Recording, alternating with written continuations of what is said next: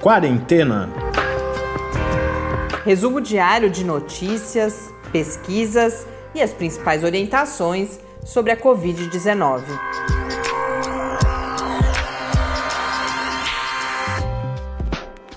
Quarentena, dia 212.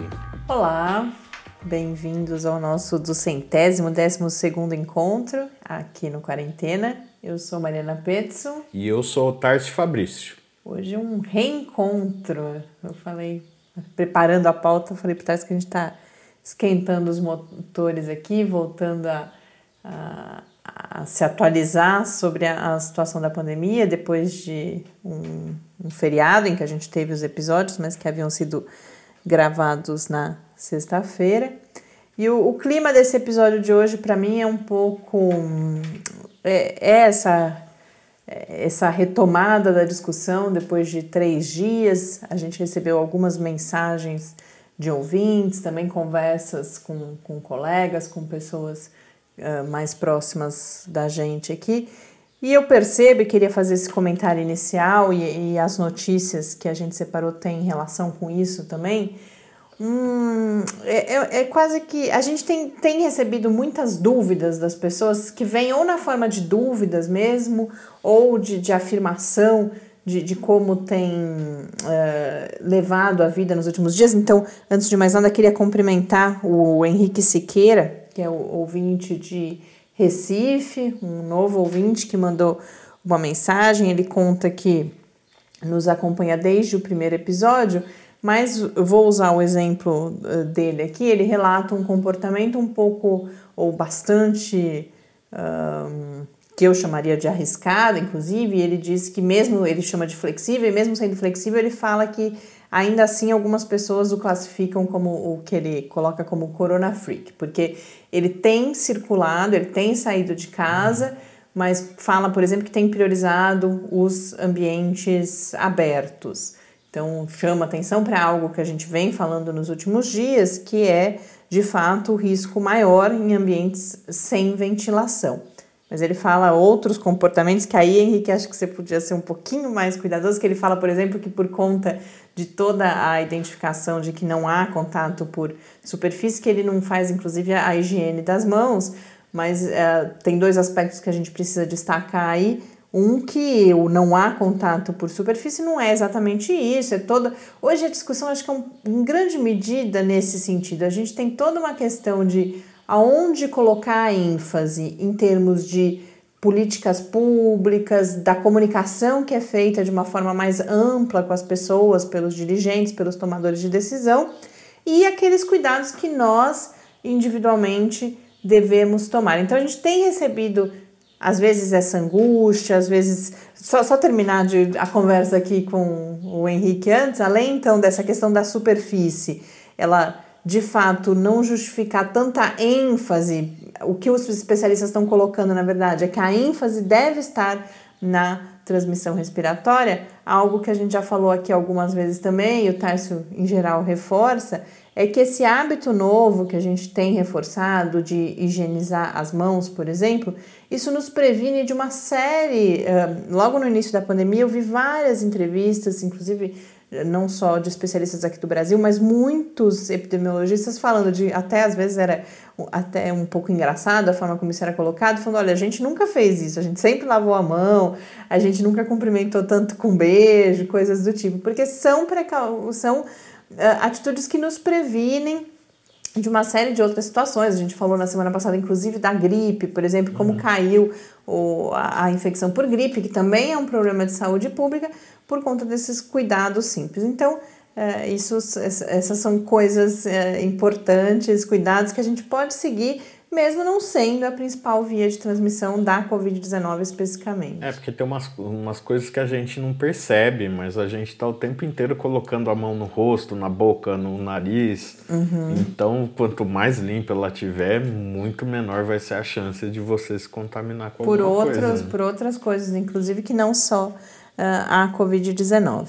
Mas voltando aqui, a gente tem recebido então ou esse tipo de relato, ou até às vezes uma pressão, eventualmente, para a gente colocar as coisas de outra forma aqui, no sentido de que ah, uh, por exemplo, ah, o lockdown não é mais uma estratégia, coisas desse tipo, e como a gente estivesse em um outro momento da pandemia, normalizando um pouco. A gente está vivendo essa situação, e não é a primeira vez que eu vou falar isso aqui, da gente ver, de certa forma, um, um aspecto de normalidade voltando à vida fora de casa.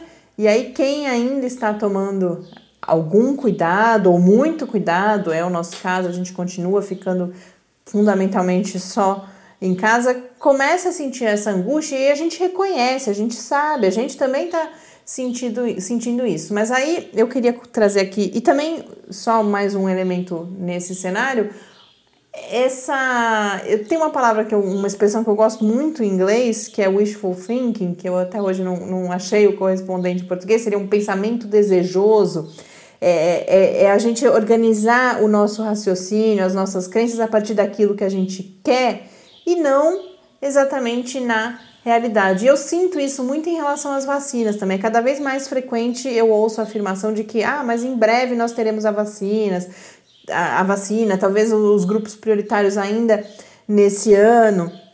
E aí, o, o que eu queria iniciar hoje, o episódio de hoje, dizendo é: primeiro, a gente vai tentar cada vez mais trazer especialistas aqui para comentar todas essas questões. Nós não somos, eu e o Tárcio, não somos da área de saúde, por exemplo, nós somos jornalistas aqui tentando justamente organizar um pouco essas informações, mas desse lugar de não especialista, eu queria destacar dois aspectos. Um é isso, essa diferença entre o que é feito em termos de política pública. E primeiro, antes de mais nada, eu preciso dizer que não fazer nada não é uma opção. E a gente vai falar um pouco sobre isso. A Organização Mundial da Saúde, por exemplo, se pronunciou em relação àquela carta que a gente noticiou no final da semana passada. Alguns especialistas advogando a, a tal imunidade da imunidade de rebanho, né? de novo, imunidade coletiva.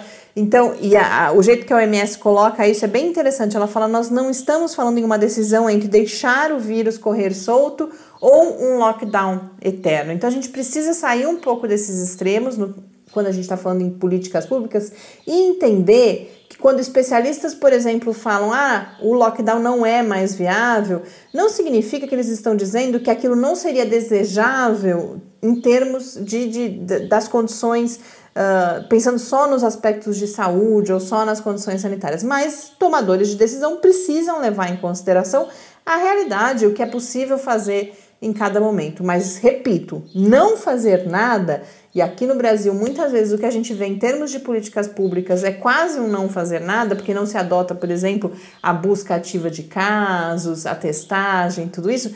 Esta não é uma opção. Então, essa... Nunca se adotou, né? Desde o começo da pandemia nunca se adotou nada. É, talvez alguns lugares adotaram um lockdown mais restrito porque estavam muito assustados com a situação e, e, resolveram tomar essa precaução. Depois que viram que, que era possível lidar politicamente com a história, viram que as mortes já não causavam tanto dano à imagem, etc começou essa coisa de ah, tá tudo bem, vamos abrindo e vamos ver no que dá.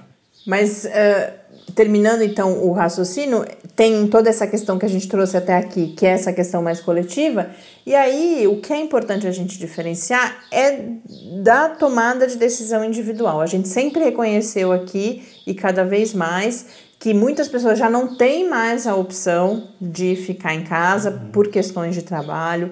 As uma... outras nunca puderam, inclusive, né? Mesmo na época que a gente tinha é, normas mais restritivas, essas pessoas já não podiam ficar em casa, né? É sempre importante lembrar isso também. Mas a e também outros motivos para não poder mais ficar em casa ou para não ter o mesmo comportamento tão restritivo como no começo da pandemia. A gente tem cansaço de pandemia, tem, a gente tem o desejo de ver familiares, tem, a gente tem problemas de saúde mental importantes que precisam ser considerados. Tudo isso precisa, sem dúvida nenhuma, ser levado em consideração na tomada de decisão individual.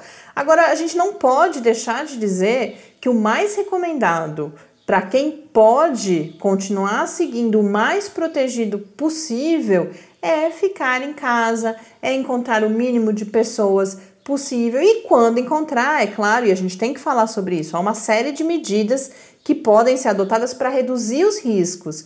Mas parece que esse reduzir os riscos às vezes some um pouco da equação. Não é não correr risco. Correr risco a gente corre de qualquer forma. É claro que dentro de casa, tomando uma série uh, de cuidados, esse risco se aproxima bastante de zero, mas zero não é nunca. Agora, cada vez que a gente decidir ir à rua, encontrar pessoas, mesmo tomando as, todas as medidas, e a gente deve tomar, então usar máscara, se encontrar ao ar livre, manter o distanciamento, reduzir o número de encontros, reduzir o círculo de pessoas que você encontra, mesmo com tudo isso, cada decisão de se expor é um, um, um risco aumentado que se tem de contrair a doença. Então, isso não mudou nessa situação.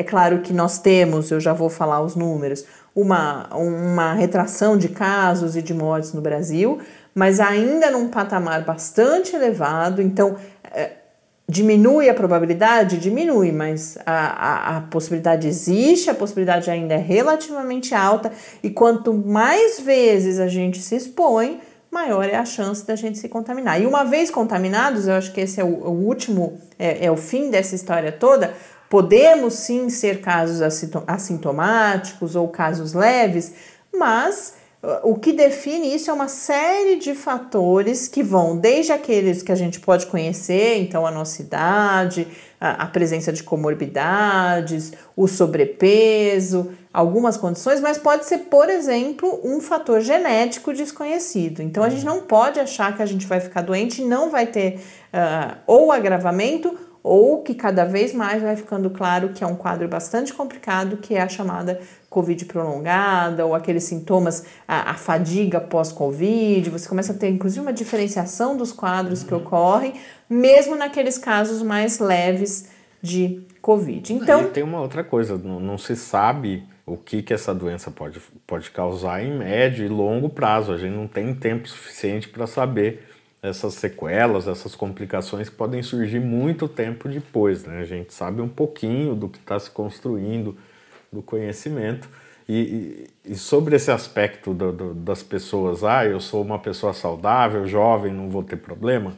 Tem um exemplo que ilustra muito bem isso com um jogador de futebol, acho que do Santos, se não me engano, que teve Covid, teve trombose, teve um monte de, pro, de problema causado pela doença e o cara é um atleta, é novo, é um atleta de alto rendimento e teve um quadro muito grave da doença.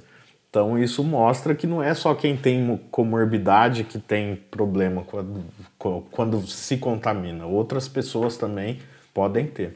E, enfim, a mensagem é, eu acho que principalmente que não existe não existem nesse momento respostas preto no branco, sim ou não. O que existe é um quadro que segue grave, embora diferente do início da pandemia. O que também é diferente do início da pandemia é que estamos já há sete meses sob o impacto do, do, da redução das atividades, do ficar em casa. Tudo isso deve ser levado em consideração, precisa ser levado em consideração, mas não há uma resposta tranquilizadora, seja no sentido de não, fique em casa porque é a única possibilidade é ficar em casa. A gente não pode dizer isso mais. A gente sabe que quadro é esse que a gente está vivendo. Ou não, vá para a rua, passeie, passeie sem se proteger, não use máscara, tudo isso, porque isso, nada disso é recomendado também. Ali, no meio disso tudo, numa zona cinza, há uma série de decisões que precisam ser tomadas no plano coletivo, no plano individual, e o que a gente pode fazer é trazer o máximo de informação aqui para que essas decisões, como eu sempre digo, sejam tomadas da forma mais informada possível. E tem um, um último aspecto que eu queria trazer, que o Henrique coloca no e-mail dele, e aí eu concordo plenamente, acho importante a gente destacar, ele fala em uma espécie de, de farsa do novo normal, em que, por exemplo, você pode ter uma situação, é a situação que ele relata, num, num restaurante, um ambiente mal ventilado, as pessoas sem máscara, conversando, e mais uh, o prato vem super embalado, o garçom tá com três camadas de proteção, face shield, máscara ali, mas o risco, uma série de outras medidas que seriam talvez mais importantes do que essas, inclusive o, a proteção do garçom, não, porque é uma proteção dele, inclusive, né? Uhum. Mas, por exemplo, o prato embalado, todo, eu percebo isso muito. A gente viveu uma experiência recentemente, nós precisamos ir a, ao cartório e ali algumas pessoas estavam assinando um documento e aí havia uma caneta para cada pessoa e a, o, a autoridade responsável ali dizia não e você pode inclusive levar a caneta para casa ninguém vai uh, tocar na mesma caneta que você. Só que em algum momento essa mesma autoridade tirou a máscara para a foto falou não rapidinho pode. Então a gente percebe que que há algum alguns comportamentos que são usados quase que como uma mensagem, um rótulo, olha, eu estou me protegendo, mas com pouca atenção a medidas que talvez fossem inclusive mais eficazes. Então isso é algo que a gente precisa tomar mu muito cuidado, prestar muita atenção também, que é, importante mesmo é manter distância, usar máscara, estar no ambiente ventilado, por mais difícil e constrangedor que isso às vezes seja, porque essa é outra coisa que várias pessoas têm trazido pra gente também. Você se sente constrangido, ainda mais quando cada vez mais pessoas, por exemplo, talvez estejam sem máscara ou olhem estranho para você se você estiver usando a máscara, mas a gente precisa ser firme e pensar no motivo. Eu acho que isso é importante, no motivo pelo qual estamos fazendo tudo isso. Estar de máscara é em algum um, algum dos comentários que eu fiz aqui nos últimos dias também falava, um dos textos falava, pense nas pessoas como se elas estivessem inalando uma fumaça contagiosa. É isso, isso é real. Os vírus estão circulando e são essas medidas que nos protegem de fato da contaminação. Então, é, eu não podia deixar de falar tudo isso por, justamente por todas essas mensagens. A gente teve um tempo mais parado, você fica pensando sobre isso. E é uma cobrança, sem dúvida nenhuma, para que a gente se posicione um pouco depois de sermos aqui os interlocutores, né, de estarmos conversando com vocês já há, há sete meses. Então eu achei importante fazer um pouco esse comentário e assumir o compromisso que, para além dessa reflexão que eu trago a partir desse lugar não de especialista, a gente vai tentar cada vez mais trazer essa discussão, seja através dos textos que a gente seleciona, seja através das pessoas que a gente convida aqui para o podcast. Vamos então agora uh, aos números, finalmente. No Brasil, nós temos registrados nessa terça-feira, depois desse período de feriado, 5 milhões 103.408 casos de Covid-19, com 150.689 mortes, um registro de 201 novas mortes nas últimas 24 horas apenas, não, não é o número do feriado inteiro. E aí eu queria destacar dois aspectos. A gente tem, na maior parte das análises, eh, uma estabilidade no número de casos no país, com uma ligeira redução agora na média móvel das mortes, mas seguimos, portanto, naquele, parece que aquela ideia, várias curvas que eu olhei hoje, um novo platô mais baixo, sem dúvida nenhuma. A gente tinha há algumas semanas aquela média móvel de cerca de mil mortes por dia, agora a gente está em torno de 600, talvez já um pouquinho menos, mas ainda é um platô muito elevado e não, não mostra, se a gente aí quando a gente vai abrir para a dimensão local, regional, não estamos em uma situação de controle da pandemia no país. Hoje a gente olha com um pouquinho mais de atenção para o estado de Roraima, que tem 52.659 casos, com 670 mortes, e aí uma boa notícia de fato: há cinco dias o estado de Roraima não registra nenhuma morte adicional por Covid-19, então mantém esse número de 670 mortes já há cinco dias. No mundo, são 37.601.848 casos de Covid-19. No painel da John Hopkins, 37.874.833 casos, com 1.081.857 mortes. Eu começo as notícias hoje com uma nota rápida, o registro, aquela que sem dúvida nenhuma é o assunto que tem chamado mais atenção nas últimas horas, mas é só uma nota porque sabe-se muito pouco até agora. A gente teve uma interrupção no estudo clínico de fase 3 da vacina da Johnson Johnson, às vezes chamada de Janssen, que é a, é subsidiária da Johnson Johnson, que é responsável por essa produção. Esse anúncio de interrupção foi é, feito ontem, segunda-feira, porque temos uma doença chamada, caracterizada como uma doença inexplicada em um dos participantes e não há é, justamente informações adicionais. Por enquanto, um caso bastante parecido uh, com o da AstraZeneca, de Oxford, quando tivemos a última interrupção. A gente segue aguardando a, a possível retomada desses estudos. É, inclusive, é, agora até, até hoje pela manhã, ainda não se tinha informação se essa pessoa tomou a vacina mesmo ou tinha tomado só o placebo. O que vai acontecer é, nos moldes do que aconteceu com a AstraZeneca, há comitês independentes de análise dos dados que vão então agora olhar com mais cuidado para esse caso para detectar se é algum tipo de risco, mas é sempre importante lembrar, pode ser uma ocorrência completamente desvinculada, inclusive, da, do estudo, mas por segurança é normal que isso aconteça. A gente segue aguardando e, e torcendo para que não seja nada mais grave. E aí, aproveitando que estamos falando das vacinas, eu separei uh, um texto do The New York Times até por causa daquilo que eu falava inicialmente, de eu perceber cada vez mais vai virando um, verdade, portanto se repetir o, a, essa ideia de que até o fim do ano ou já no início do ano que vem nós teremos uh, uma vacina que nos permita retorno à normalidade. E isso não vai acontecer, né? A gente esse é um aspecto que a gente já trouxe aqui algumas vezes também. A gente pode ter um resultado de eficácia ainda nesse ano, a gente torce, claro, para que isso aconteça, mas há muitos aspectos que nos distanciam da normalidade a partir desse anúncio de eficácia. Um deles é toda a questão logística, primeiro a necessidade de aprovação, de regulação, depois toda a questão logística, até que um contingente maior da população esteja vacinado.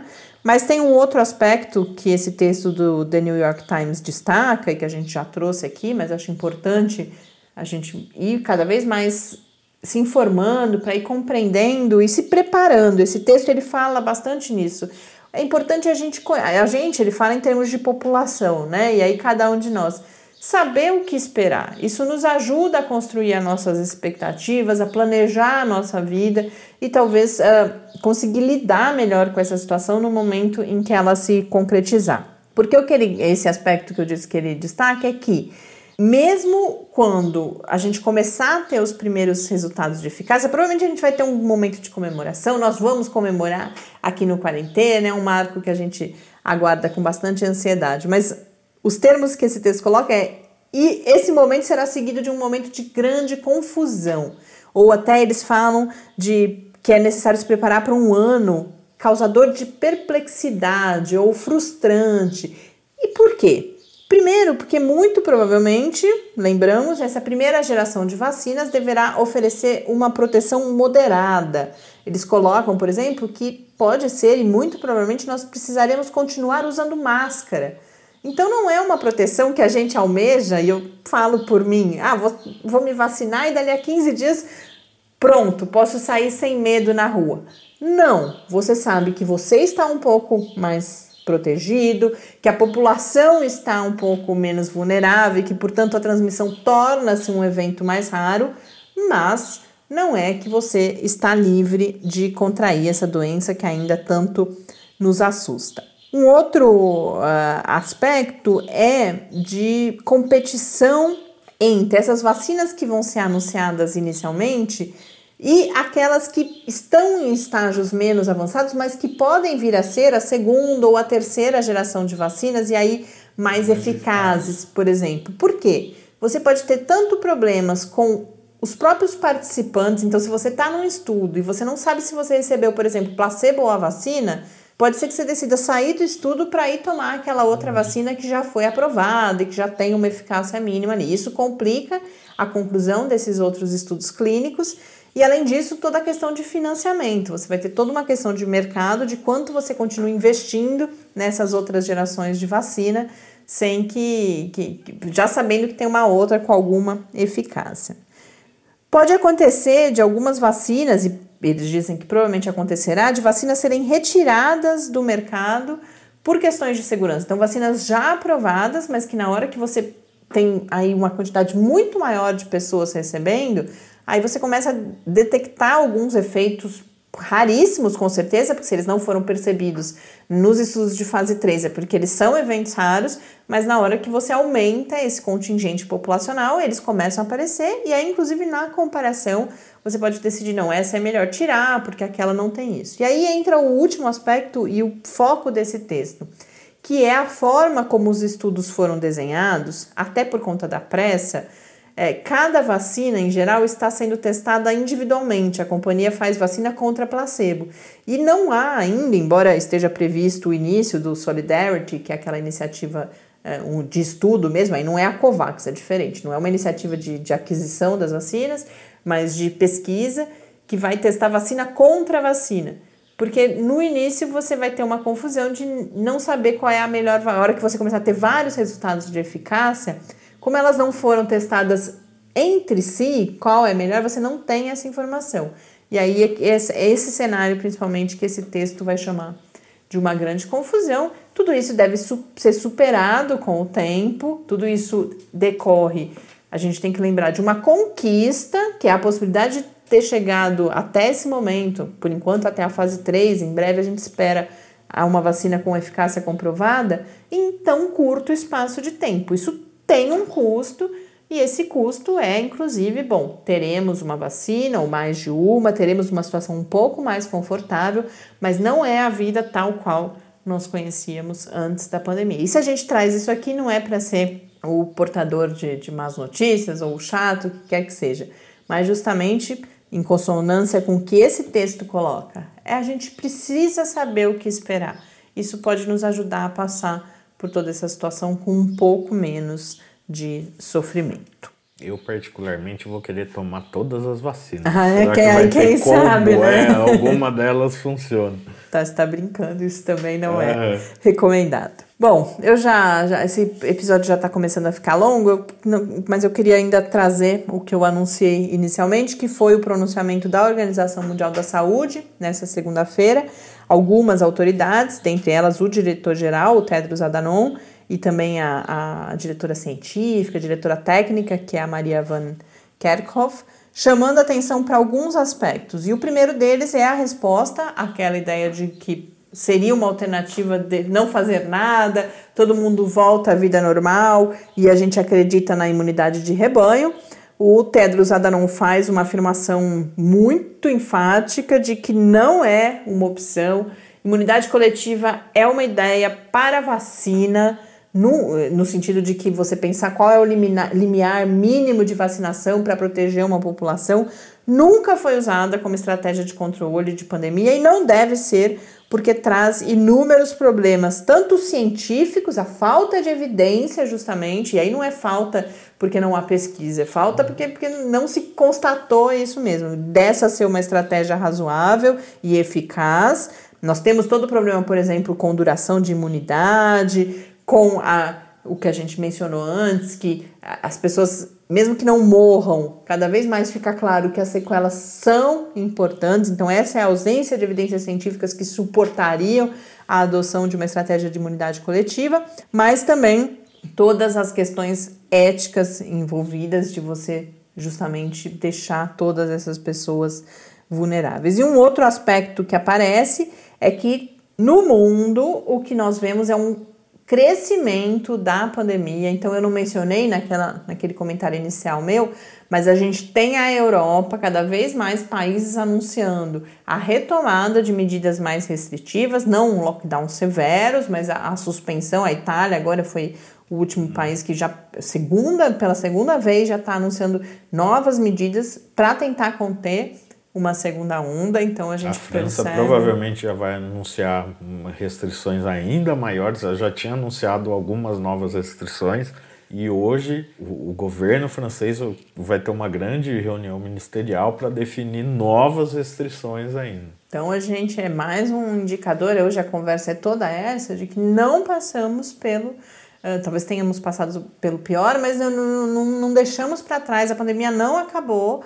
Justamente, preocupa atualmente essa situação na Europa e também nas Américas. Eles até colocam nesse anúncio que no Brasil a coisa diminuiu um pouco de velocidade, mas no, nos Estados Unidos e no México a pandemia, o número de casos continua crescendo muito rapidamente, então a situação é complicada. E aí concluo com algo que eu já disse inicialmente, que eles falam que não estamos, a gente precisa superar essa dicotomia entre não se faz nada, vida normal, e tudo fechado. Há uma série de coisas ali no meio que nós precisamos fazer, cuidados a serem tomados, medidas de saúde pública a serem adotadas, toda a questão da testagem, da busca ativa. Então, não podemos continuar repetindo e continuar nos convencendo de que é possível fazer nada ou quase nada. Há muito ainda a ser feito, tanto nesse nível mais coletivo, quanto cada um de nós individualmente os cuidados que nós devemos adotar.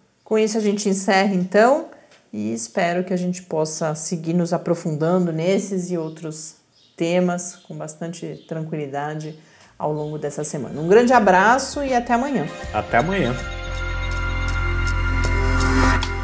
Quarentena é uma realização do Laboratório Aberto de Interatividade para a Disseminação do Conhecimento Científico e Tecnológico, o LAB da UFSCar, e do Centro de Desenvolvimento de Materiais Funcionais, CDMF. E conta com o apoio da Fundação de Amparo à Pesquisa do Estado de São Paulo.